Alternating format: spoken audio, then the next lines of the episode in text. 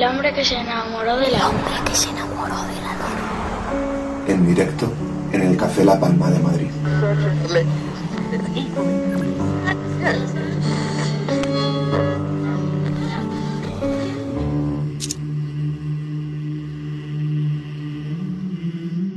Venga, vamos con el segundo de el segundo bloque del programa, ya lo sabéis. Estamos grabando desde el Café La Palma, la Luna 289. Ya sabéis que nos podéis seguir en redes sociales, que estamos El Hombre Luna en Twitter, también en Instagram, nos podéis encontrar en Facebook, en YouTube, en, por la calle, donde queráis. No puede estar ahí por El Hombre Luna.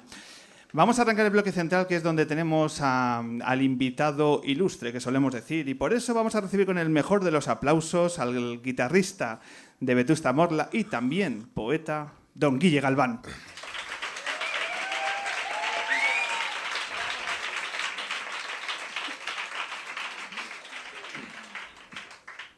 Muy buenas tardes, Guille.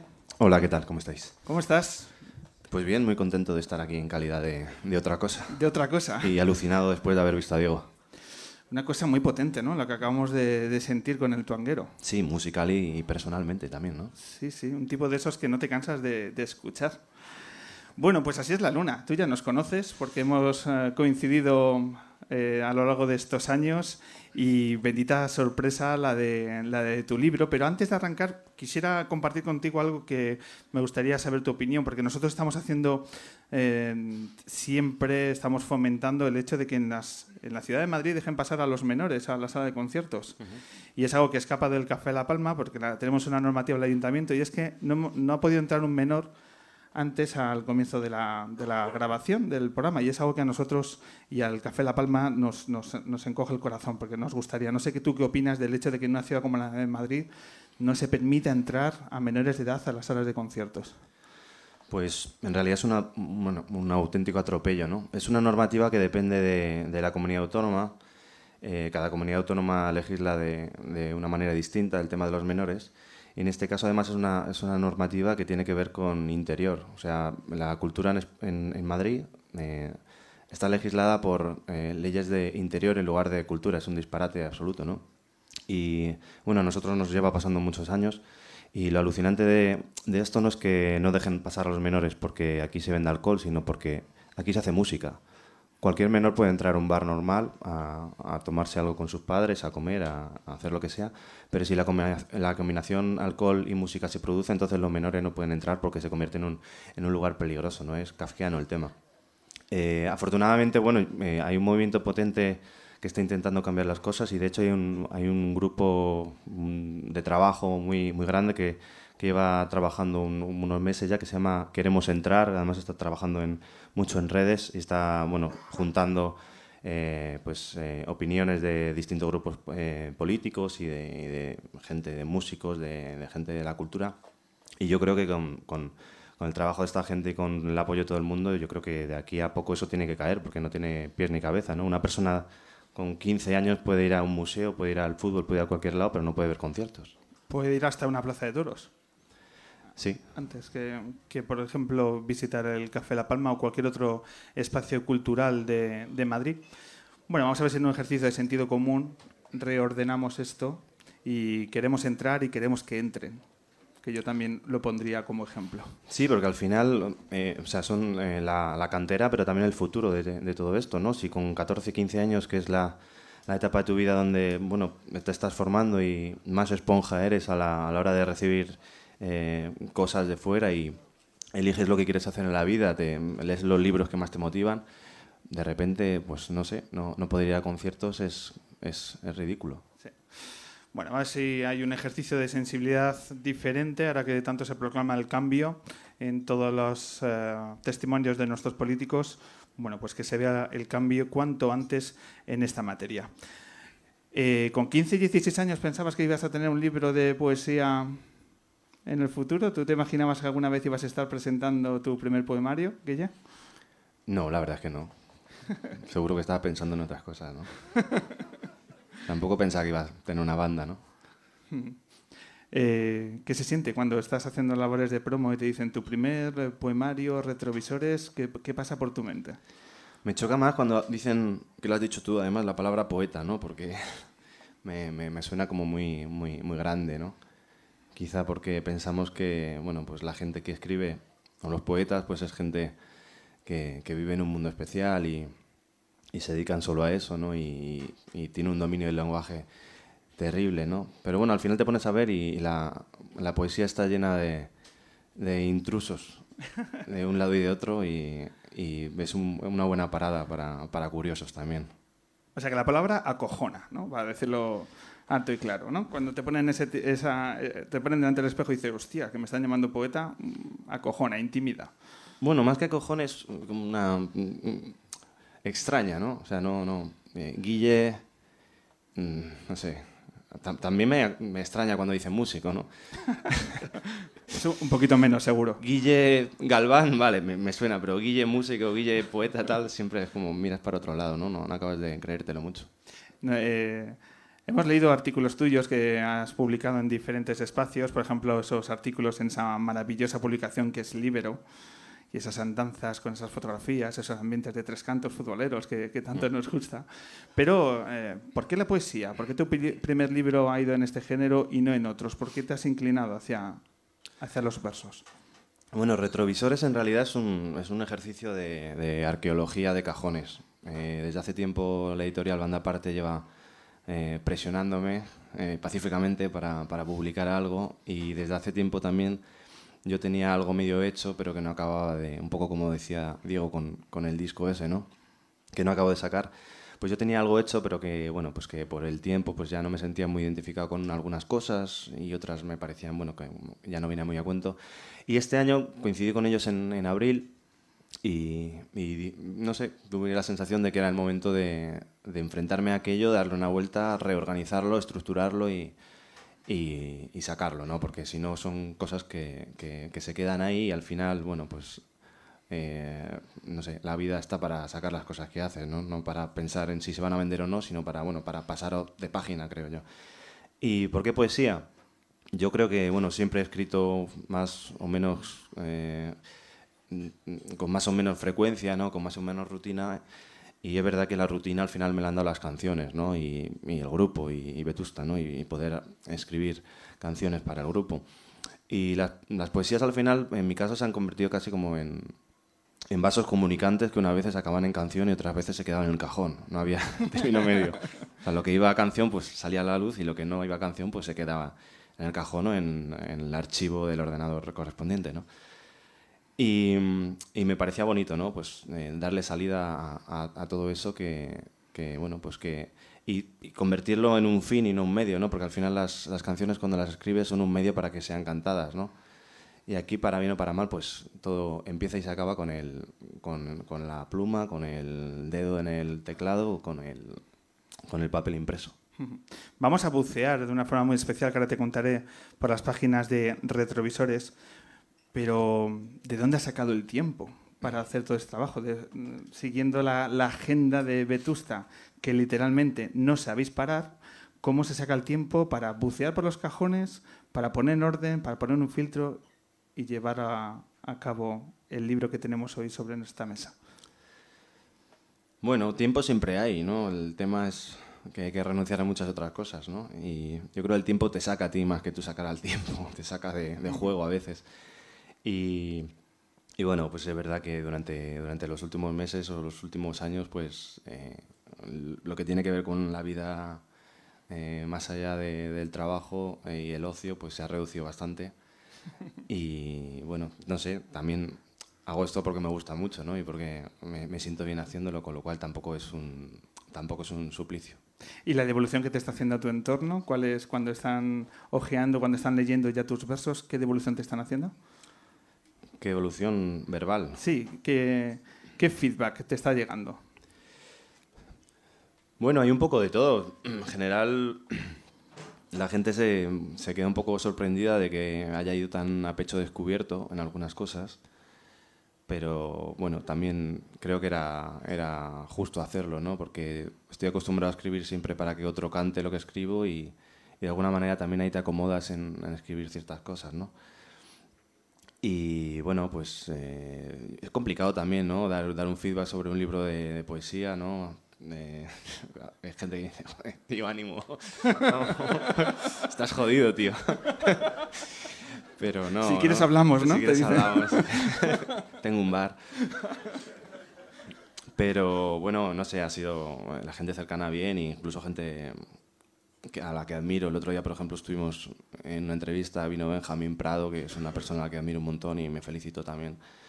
Pues son cosas que te, que te hacen, que te hacen sentir bien, ¿no? De todas maneras, ya te digo que eh, no me considero poeta ni músico probablemente, ni, ni, ni- y estudié comunicación audiovisual y los que estudiamos imagen tenemos un problema y es que normalmente tú sales de la carrera, si estudias medicina eres médico, si estudias eh, leyes eres abogado, si estudias lo que he estudiado yo no eres nada, ¿no? El DNI ya no pone tu, tu profesión, pero... Entonces he hecho tantas cosas tan distintas que cuando me dicen, ¿eres poeta? Pues vale, ahora soy poeta. ¿Eres músico? Pues soy músico. Lo firmo. De momento tengo la suerte de no ser parado, o sea que... Que no es poco, que no es poco. Venga, vamos a hacer un ejercicio eh, de poner tu libro en el retrovisor, en un espejo. Y nosotros lo que queremos es que a través de hemos mirado en ese, en ese retrovisor, en ese espejo, y hemos mirado hacia atrás. Y hay eh, mucha gente, invitados luneros, que han adentrado en tu, en tu libro y te van a hacer un feedback de muy diferente formato a lo largo de los próximos minutos. ¿Te apetece que miremos por los retrovisores de estos eh, invitados y, por supuesto, amigos del programa y a ver lo que ha resultado? ¿Te atreves? Sí, hombre, si te digo que no te desmonto esto, ¿eh? Que este- esta pregunta no estaba preparada, pero como ha estudiado comunicación audiovisual, va por delante de los acontecimientos. Pues sí, efectivamente, la respuesta es correcta. Y vamos a empezar con una voz femenina, que quiero que a ver si eres capaz de adivinar quién pone voz a el primer texto con el que se arranca retrovisores. Buscamos ciudades que nos recuerden películas, películas que nos recuerden canciones, canciones que nos recuerden labios, labios que nos recuerden escondites donde guardar tesoros, escondites que nos recuerden lo que hay fuera y no vemos. Y será eso mismo lo que nos recuerde viajar en busca de ciudades que nos acercan a la idea de recordar películas. ¿Qué voz? Joder, Para empezar no está nada mal. la primera a la frente, voy a quedar fatal. ¿Quieres comodín de la llamada? Por favor. ¿Sí? Pues venga, como somos buenos, vamos a recibir con un fuerte aplauso a la autora de esa lectura, que es la maravillosa periodista y amiga lunera Mara Torres, por favor. Fuerte aplauso para Mara Torres.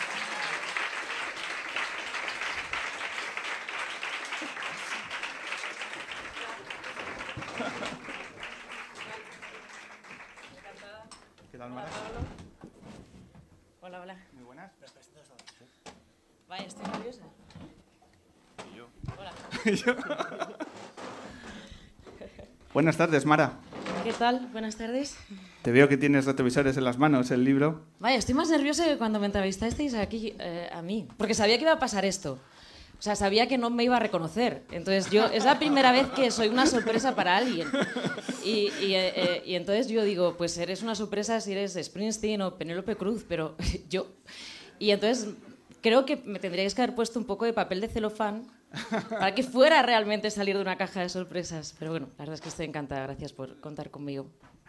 Guille, ¿qué te parece eh, arrancar el programa con la voz de Mara Torres? Porque, ¿qué te parece el libro, Mara? Que cuando has, sé que lo has Eh, leído, ¿qué, bueno. qué impresión te da?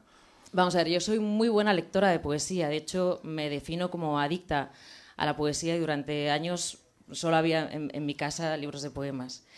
Y mm, esa discusión que se ha tenido desde hace años y que ha dado para muchos tratados y muchos estudios de si los músicos pueden ser poetas o los poetas son músicos y de lo que hablabais al principio, a, a mí me parece que es verdad que algunas canciones, muchas canciones, tienen un componente poético, naturaleza poética, porque están llenas de metáforas, porque eh, impactan emocional y sentimentalmente con el que las está escuchando, porque eh, tienen imágenes, pero es cierto que la canción va indisolublemente unida a la música. O sea, la canción es un todo, la letra y la música. Y para mí eso hace que sea un género completamente diferente a la poesía. Entonces se trata de que el texto poético funcione por sí mismo, sin que suene la música, que tú oigas música pero que no haya melodía. Y los poemas de retrovisores funcionan solos, funcionan, eh, tienen ritmo. Y, es verdad que descubres, o por lo menos yo he descubierto, como a un autor eh, que viaja, ¿no? física y eh, mentalmente, un autor con el que el lector se siente muy identificado, un autor que se cansa de las relaciones que nos habían prometido, que cuando el tedio llega a la casa uno sale por la ventana, que añora capítulos de su infancia, que, tiene imágenes que no recuerdan al Smoke de Yarmus. O sea que sí que es verdad que, tiene ese misterio retrovisores que consiguen los poetas, este es un principio, ya veremos dónde llega, pero sí que es verdad que, hay una cosa que dice Luis García Montero que define muy bien la poesía, dice, eh, dice y pienso en ti, lector, con, con, amistad fingida, porque esa es la poesía, dos soledades juntas y una verdad que ordena tu vida con mi vida. Eso es el, trabajo de soledad que hace un poeta, ¿no? que el lector se encuentre acompañado por lo que lee. Y yo me he sentido acompañada. Bueno, por favor, por favor.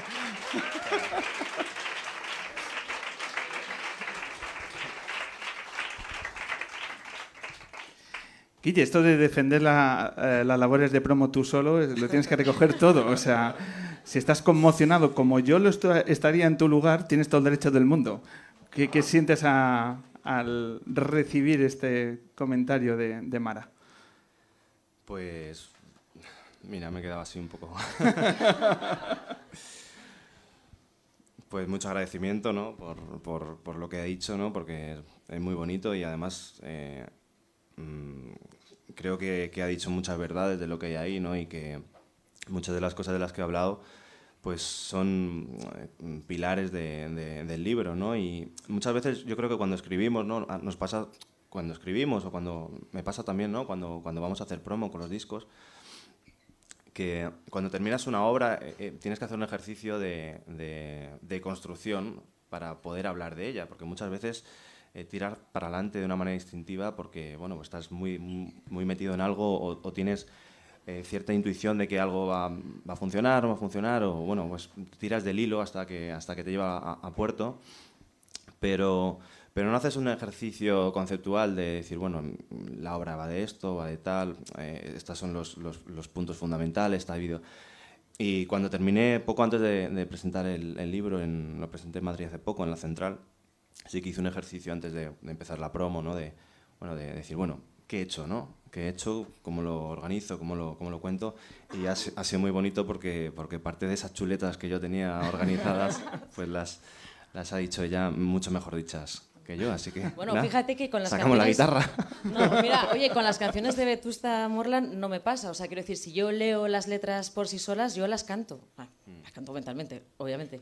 Pero eh, he hecho el ejercicio de coger las letras sin la música y yo no puedo leerlas como poemas. O sea, es verdad que son canciones poéticas, pero no las leo como poemas. Una, pregunta, Mara. ¿Puede un no seguidor de Vetusta Morla empaparse de los versos de, de retrovisores? Obviamente de eso se trata, ¿no? de, que alguien descubra el libro Retrovisores sin saber si, en realidad sin saber nada del autor. Nosotros no tenemos por qué saber nada de la vida personal de los poetas ni de los novelistas. Tenemos que encontrar en ellos algo, pues esa parte misteriosa que nos hace conectar, ¿no? Entonces, claro, lo ideal sería eh, que, alguien, que alguien te preguntara, ¿pero tú escribes también canciones para un grupo? ¿Vetusta qué? ¿No? ¿Que le digan? ¿Eso qué es? Mara, no te quitamos más tiempo. Muchísimas gracias por acoger que te hemos liado por, por enésima vez. Muchas gracias y muchas gracias por ese favorcillo y tal que tú y yo sabemos y que te agradecemos de corazón todo el equipo lunero. Gracias a vosotros. Un fuerte aplauso a Mara Torres.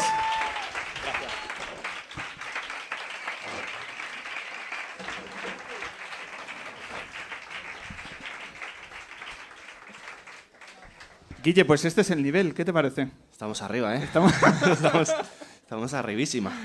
¿Qué estabas pensando? ¿La voz femenina no...? No, no, estaba diciendo, recita muy bien, es una fantástico, pero no, no, no... Estaba pensando en gente cercana, en amigos, y no, no caía. Y no tienes voces como las de Mara cercana, no, no, no extraño, yo tampoco. vamos, con, vamos con el siguiente. Hemos tocado la relación entre música y, tu, y tus poemas. ¿Qué te parece si te ponemos frente al espejo tus poemas, pero ya llevados al formato de canción. ¿Bien? Venga. Venga, pues se va a subir eh, un cantante con su guitarra que se ha preparado estos días uno de, de tus poemas y lo, y lo vas a poner aquí y se va a abrir en canal. ¿Te parece? Perfecto. Pues Daniel Arias, cantante de Pasajero, es el primero de los artistas. Fuerte aplauso, por favor.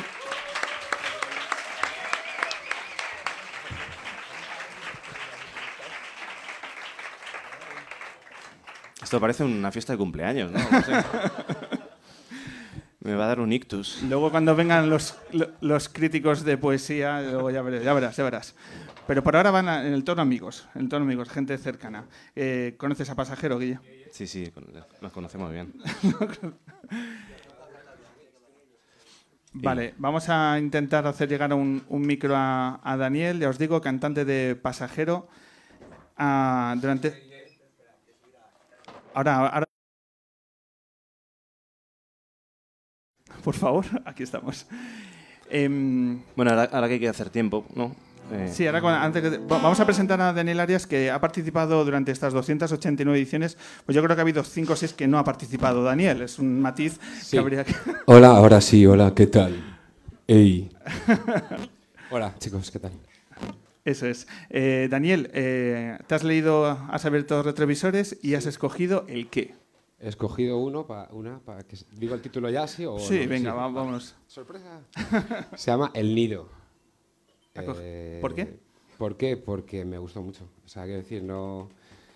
Cuando lo leí me vi bastante reflejado y, y me apetecía como ponerle algo de música. Tampoco es una canción en sí, quería hacer algo así sencillito, tampoco.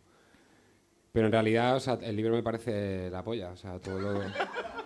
Sí, yo es que normalmente no digo groserías, pero cuando vengo a este programa no sé qué pasa, que me salen todas. Esa es la primera verdad que hemos dicho hoy. Correcto. Y, la- y me, me ha costado elegir, pero no sé, el nido me gustaba mucho. Guille, ¿lo escuchamos?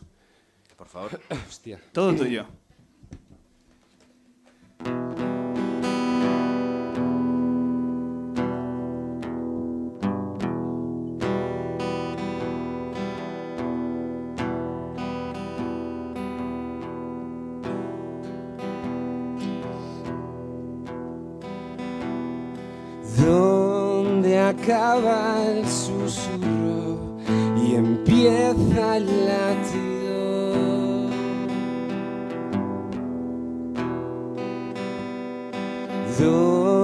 acaba tu cuerpo se intuye el mío.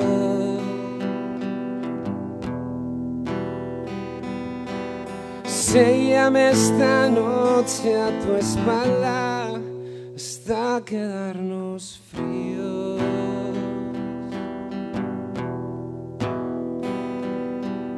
Nos aguardan desastres,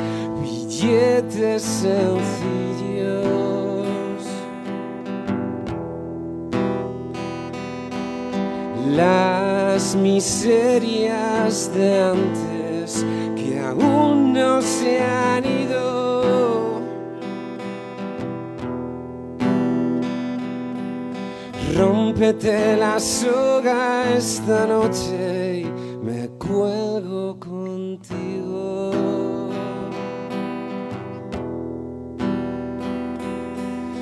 Vamos a romper las paredes del nido. Si te da vergüenza, te pinto un vestido.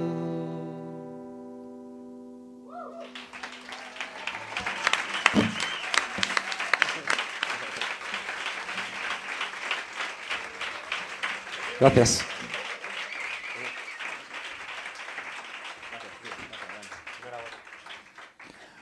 Muchas gracias, Daniel Arias. Una preciosidad, Guille, ¿qué te ha parecido?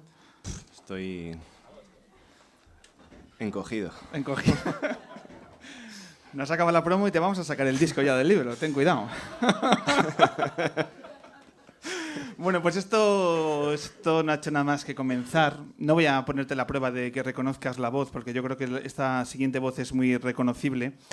porque hay una artista con la que tú has tenido la oportunidad de trabajar y que también se ha leído uno de los versos de tu libro. Esto es el audio que nos ha enviado Annie Bisuit. En el inventario mundial de besos son muchos quienes degradan al verbo. Los besos fríos, de compromiso, el beso hueco que aparca enfados, otros que lanzados a mejilla acaban en oreja. Lo sabrás si sorprendiste al amante de ojos abiertos. Todos sus dueños deberían ser expedientados, pero el beso con más delito de todos es aquel que aún no me has robado. Un aplauso, ¿no, compañeros?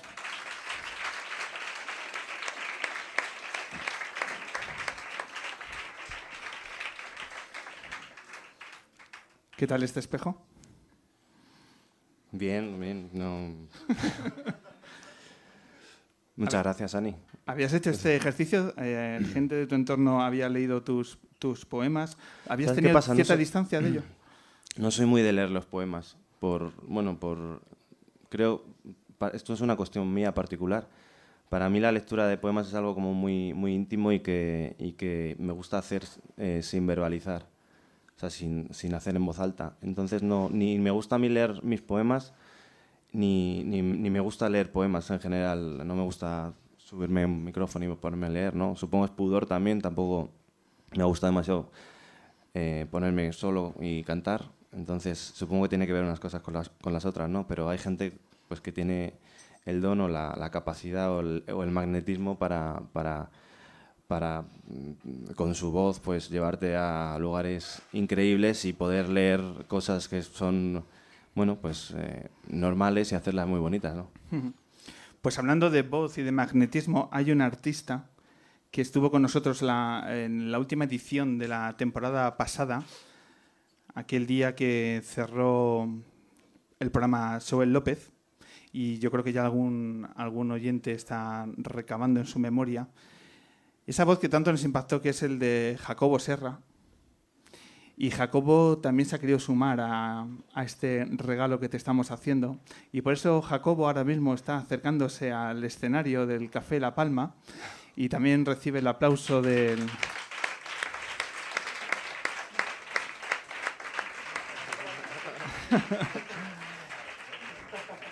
es Jacobo Serra acompañado de Angie Sánchez. Voy a decir una cosa que me ha gustado mucho, tanto de Ani como de Jacobo, y es escucharles en castellano.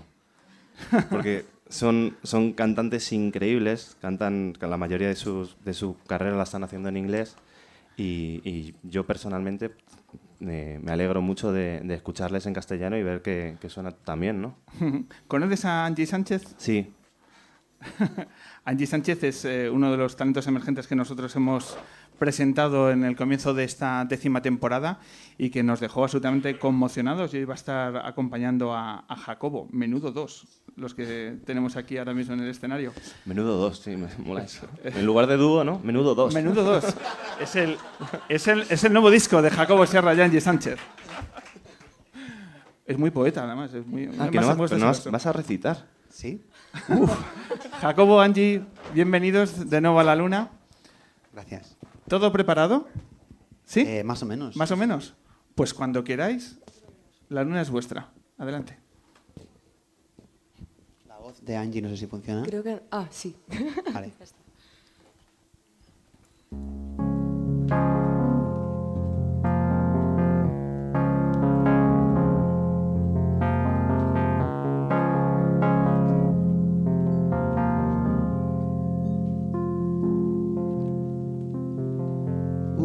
las de preguntas a medio abrir. La suerte es una pila gastada.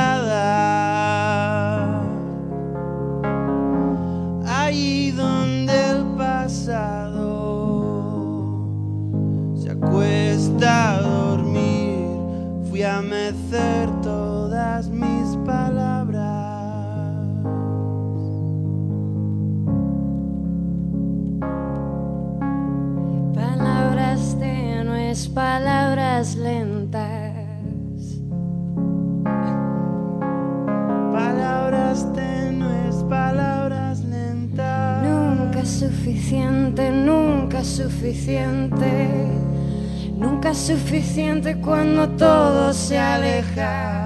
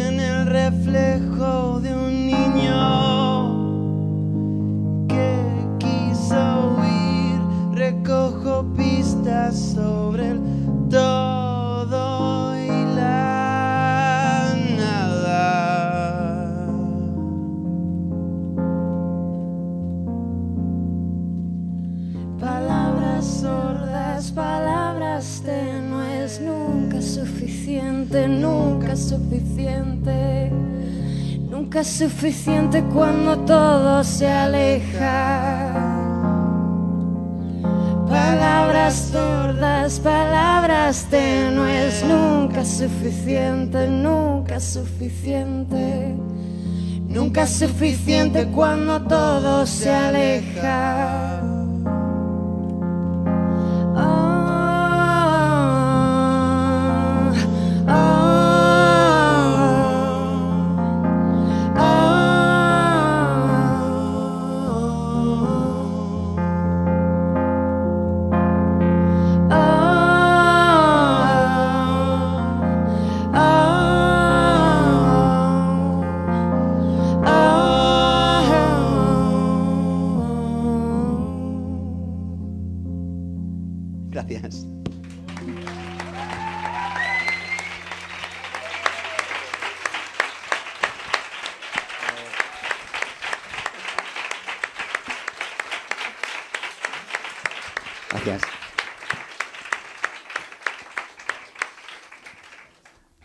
Encanta que Jacobo haya cogido la maravillosa costumbre de detener el tiempo cada vez que se sube a este escenario.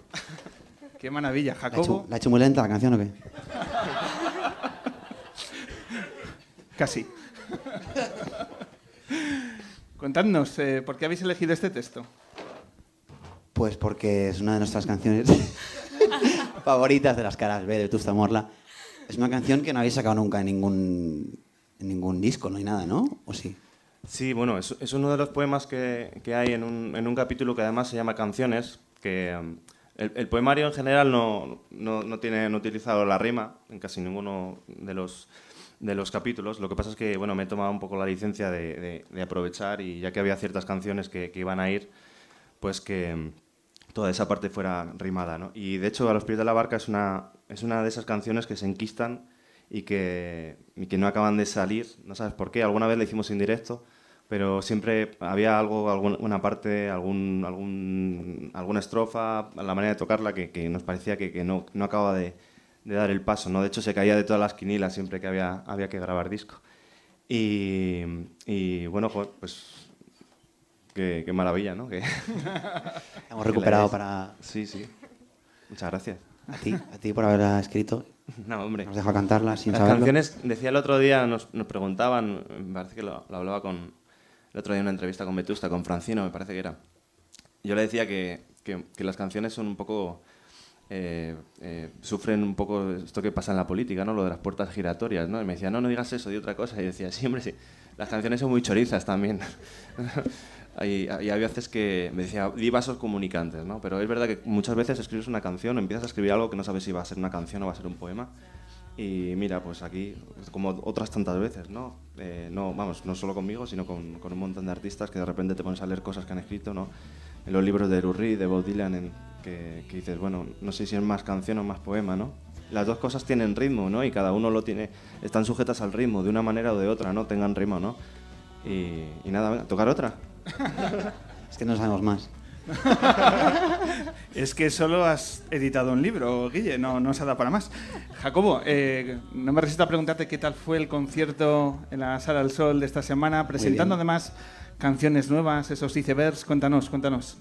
Pues bueno, hemos hecho un disco nuevo, una especie de mini disco, porque no es un EP tampoco. Y eh, bueno, lo he hecho con, hemos hecho con Juanma, que lo ha producido, que está por ahí, que es un auténtico genio, na- no solo de la música, sino también de la producción, el tío.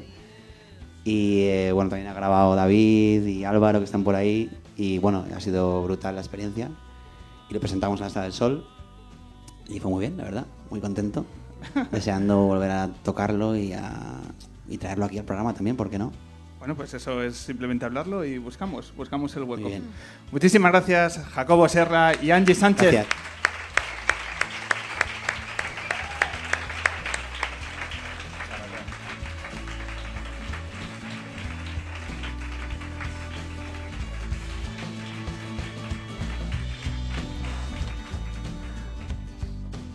Hay más textos como, como este, Guille, que han tocado la puerta de, de Vetusta y finalmente se quedaron en, en tu cajón. Eh, sí, hay, hay un par de canciones que rondaron, se dieron alguna vuelta por el local. Y al revés, algunas que iban ahí y acabaron, acabaron en, en La Deriva. Fuego estaba aquí y la, y La Deriva también, la canción. Ah, sí, han hecho Y- esa puerta giratoria que hablabas sí, antes, ¿no? Ascendieron. Ascendieron. O descendieron, no sé. Me da la hasta- puerta de al Por lado. ahora ascendieron, por ahora ascendieron. Como no, de- no solo de músicos vive este programa, también hemos tocado otros profesionales, otros invitados que han estado por la luna. ¿Qué te parece? ¿Me vas a preguntar siempre que entre No, alguien? es que me gusta esta tensión narrativa que tanto Dale. les gusta a nuestros oyentes. Tenemos que- también un director de cine. Dale. Un director de cine también cercano al, al universo Vetusta, como es el maravilloso Fernando Franco, que se sube en estos momentos al...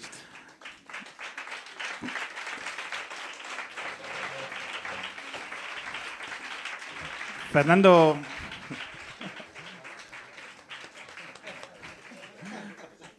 Para los pocos, Guille, para los pocos eh, oyentes que no conozcan a Fernando Franco, preséntanos, por favor. Bueno, Fernando Franco es uno de los mejores eh, directores que hay en el cine español y montador y además una, una grandísima persona que, que- conocí hace mucho tiempo eh, en, un mundo que no tiene nada que ver con, con- el cine. ¿no? Eh, no- Nos, nos pusieron a trabajar juntos en un proyecto y bueno, pues desde aquella hicimos muy buenas muy buena amistad y al final hemos tenido la suerte de, de trabajar, seguir trabajando juntos con el tiempo y, y él pues ha tenido su carrera, él es el director de, de La herida, es una de las películas más importantes de los últimos años, que ha sido premiada en, en un montón de festivales en todo el mundo y, y bueno, pues hemos tenido la suerte también de hacer muchas cosas juntos con Vetusta, ha hecho varios videoclips y siempre que hay algún jaleo algún, o algo para liar a alguien, pues le llamo a él para... Ahora te va a liar el a ti. Fernando, muy buenas tardes. Buenas tardes. Estuviste con nosotros presentando La herida Sí. y ahora retomas el pulso a nuestro programa para hacer qué. ¿Qué te ha motivado nuestra llamada? Eh, bueno, me ha, motiv- ma- perdón, me ha motivado venir a estar con Guille y, estar aquí en la presentación del libro. Y, y nada, como eh, justamente, además venía hablándolo con mi chica cuando veníamos de camino, la primera vez que vimos a Vetusta fue aquí en el, en el Café La Palma, que era cuando estábamos trabajando juntos, que él estaba de dire y yo estaba de, de montador. Agárrate. Y- Yo le tenía que dar órdenes, se supone. Y yo siempre le decía, esto o lo otro. Y me decía, mejor esto. ¿no? Y yo decía, sí, sí, sí. Y bueno, eso fundamentalmente, venir, estar aquí. eh, en aquella época eh, que Guille hacía audiovisual, más que ahora, yo también hacía mis pinitos haciendo sampler y cosas. Y entonces he dicho, coño, igual es una buena ocasión para destrozar algo y hacer un poco de ruido. Entonces he preparado una cosa así un poco sin, sin ninguna pericia, pero con mucho cariño. Pues venga, llega el momento de descubrir cuál es el, el texto que has elegido. Lo digo, Sí, farmacia. por farmacia. Sí. Pues, Fernando, todo tuyo.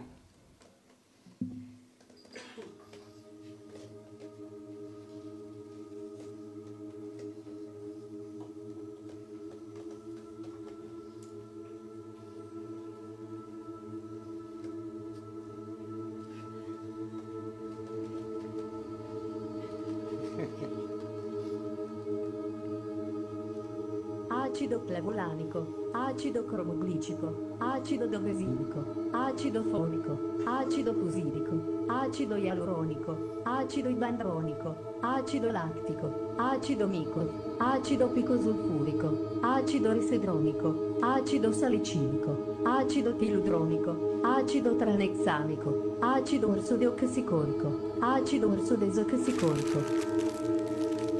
Papel, piano y guitarra. Pasar a limpio un nuevo ataque de nervios.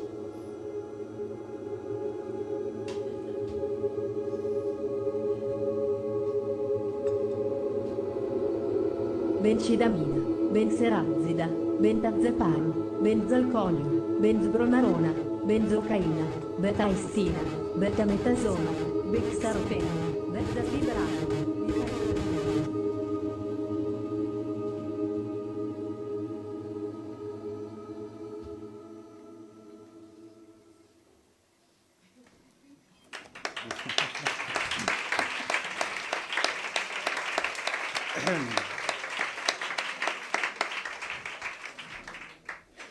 ¿Por qué este texto? Eh, porque era corto y soy muy, soy muy tímido, entonces era como, ¿cuál es el más corto que hay? y soy hipocondriaco también, entonces se llama farmacia. y luego lo tercero, no, porque creo que, que engancha bastante con, con lo que creo que hay detrás, que tiene que ver con la neurosis de la creatividad ¿no? y, de, y de volcarse ahí y tal, y eso me interesaba, y por eso. Guille, ¿qué te ha parecido? Pues. sé sincero. no, la verdad es que Fernando, yo, aparte de, de- de con cosas de cine, la verdad es que bueno, es un súper melómano y tiene una cultura musical increíble. Hemos hablado mucho de música, hemos compartido muchas cosas. Y, y compartimos pasión por, por Corcovado. Y, y- y, me ha recordado un poco a, a- Ah, a a ciertas cosas y he hecho un proyecto que teníamos con él, con Corcovado también. Y, y es cierto lo de la hipocondria. Es, es algo que nos une también, lo de la hipocondria, sí. Y mm, no, me, me gusta escuchar a Fernando haciendo esto porque yo creo que Fernando es una. A, a veces también cuando, cuando trabajamos ideas para videoclips o tal, siempre decimos ¿no? que, que yo soy una persona como eh, muy. que se basa mucho en las imágenes o en las metáforas y él es todo lo contrario, ¿no? Es, yo creo de las personas más literales que conozco, ¿no? A la hora de trabajar y más metódicas, ordenadas y. y- y- y- y limpias a la hora de, de plantear sus ideas, ¿no? Y, y al final en, esos, en ese punto intermedio yo, yo creo que Nos encontramos. nos encontramos, ¿no? Bueno, pues también nos habéis encontrado en este programa, cosa que, que nos llena de orgullo. Fernando, muchísimas gracias, y Gracias. a ver si vienes por aquí y nos cuentas tus próximos proyectos, ¿vale? Vale, gracias. Muchísimas gracias, Fernando Franco.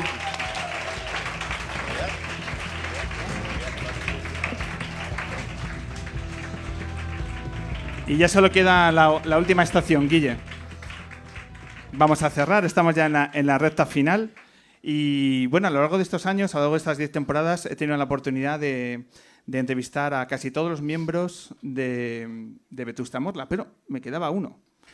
Me quedaba uno y yo creo que era hoy una oportunidad fantástica de tener su testimonio y que nos comentase cómo ha vivido de cerca, porque imagino que todos los miembros de Vetusta eh, te ven trabajar con los textos y cómo te acercas al folio en blanco. Y por eso recibimos con un aplauso muy fuerte a Álvaro, bajista de Vetusta Morla.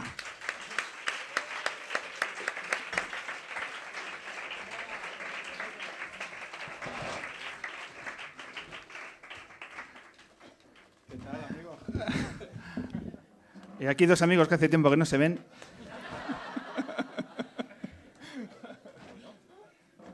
Dice, no me digas que vas a leer que se me cae la patata. Voy a leer, aunque yo también opino un poco como Guille, que esto de la poesía es una cosa muy, muy íntima y... Bueno, esto no es cine mudo, venís a la radio, compañeros. Es- Sí, pero sí que es verdad que la poesía es como lo que más te desnuda. Y- Hay un ejercicio de pudor ahí que hay que Sí, afrontar. de hecho, el otro día Pucho en la presentación de- del libro que hizo aquí en Madrid eh, pasó una semana entera nerviosísimo antes de, de hablar de- del poemario. Y, y yo he experimentado lo mismo. O sea, llevo un fin de semana acojonado. Vamos a Y ver. Mara Torres me ha dicho que estaba acojonada también. A ver si os vais Algo a poner... tiene la poesía que sucede esto. A ver si os vais a poner más nerviosos delante de un poema Sin que duda. delante del Palacio de los Deportes. Sí, sí, sí, en serio, mucho más. Caray. Mucho más, porque te sientes como más desnudo ¿no? con la poesía. Es algo así. Bueno, pero como aquí estamos en Petit Comité y hay un Sí, entorno tan, No, tan- tan cercano, Estoy Álvaro, sí, sí. ¿qué texto has escogido y por qué? Bueno, uno que viene muy al pelo, eh, que se llama Fin de gira. Estamos en, eh, obviamente, Vetusta Morla terminando y todas estas emociones que, que acaban y otras que empiezan, ¿no? Cuando, cuando acaba una temporada, pues están un poco reflejadas también en, en este texto que, que él habla del señor otoño, pero el texto se llama curiosamente Fin de gira, ¿no? Así que lo puedes eh, pues adoptar a cualquier eh, situación o cualquier persona se lo puede hacer suyo, ¿no? Como bien hace Guille con todos sus textos. Pues venga. ¿Ya? Cuenta- Sí, ha llegado el Sí, momento. ¿Sin más? Sin más. Yo no he leído un poema en mi vida. Pensaba que igual podía Yo tampoco he hecho mucha radio y aquí estoy. como- No, no hablamos de, de la estructura del libro. Eso lo hacemos luego. Venga, al texto. A ver. Pues está en un capítulo que se llama mm, Canciones, que empieza con el de farmacia que ha leído Fernando Franco justo ahora. Y, y por aquí tiene que andar el de, el de Leonard Cohen, Cohen no, el nido de... Este tampoco. Este tampoco. Fin de gira aquí. Justo después de A los pies de la barca. Veo que el capítulo este de canciones ha, sido muy utilizado hoy. Disponga usted de mí, señor otoño, y asiente su firma en esta silla caduca que obligado me atrapa. Y sí, sé y acepto que todo tiene un ciclo, que en su viento sereno duermen canciones. Pero he de confesarme, señor Otoño, nunca fui socio de sus tardes menguantes. Por ello le pido en esta misiva que al menos me traiga templanza, la calma y un manual de autoayuda para las noches sin magia. Y las instrucciones necesarias para al menos morder mis nudillos como Dios manda.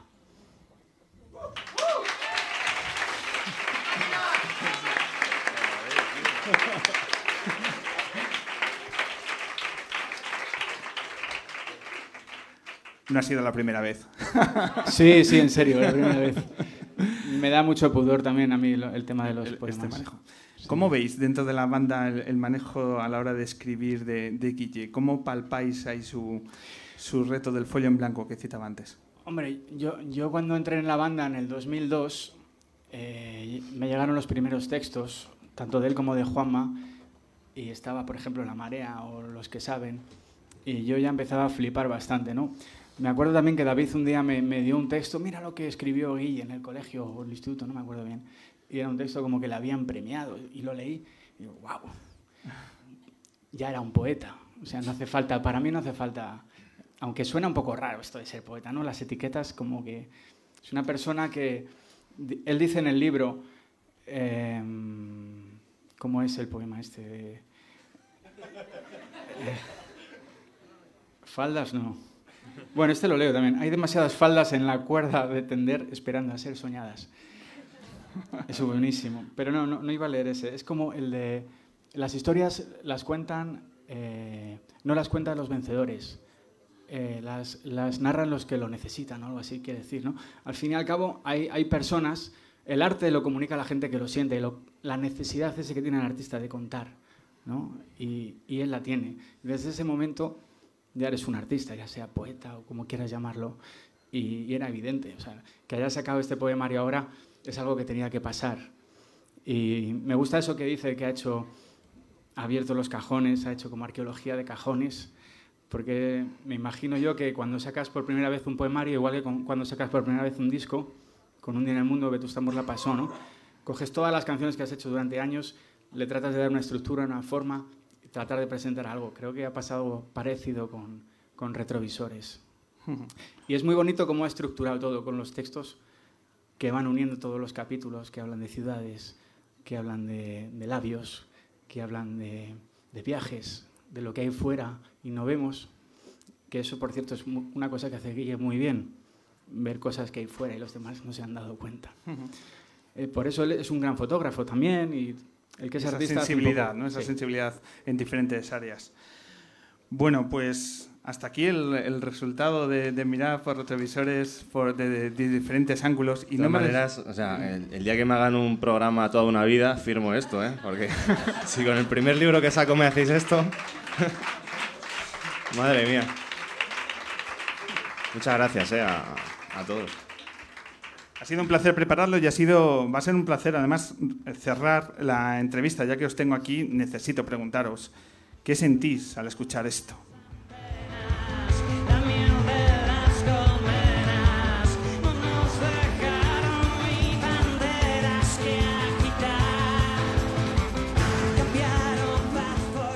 ¿Habéis comprado el periódico hoy?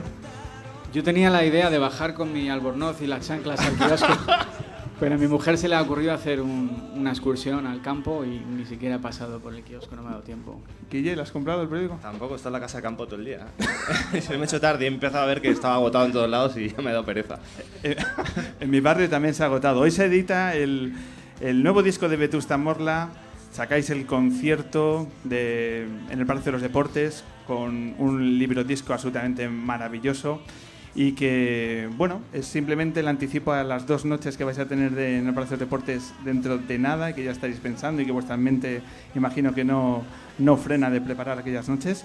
Así que nada, daros la enhorabuena por el, por el disco, que el equipo lunero es pero uno de los 15.000 que estuvo ahí, así que también nos hacemos acopio de él y que como siempre es una maravilla ir en paralelo a vuestra trayectoria y a vuestras canciones. Muchísimas gracias Álvaro y Guille Galván. Gracias.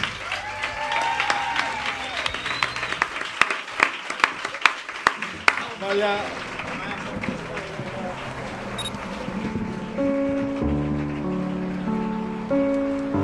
El hombre que se enamoró de la hombre que se enamoró de la luna. En directo en el Café La Palma de Madrid.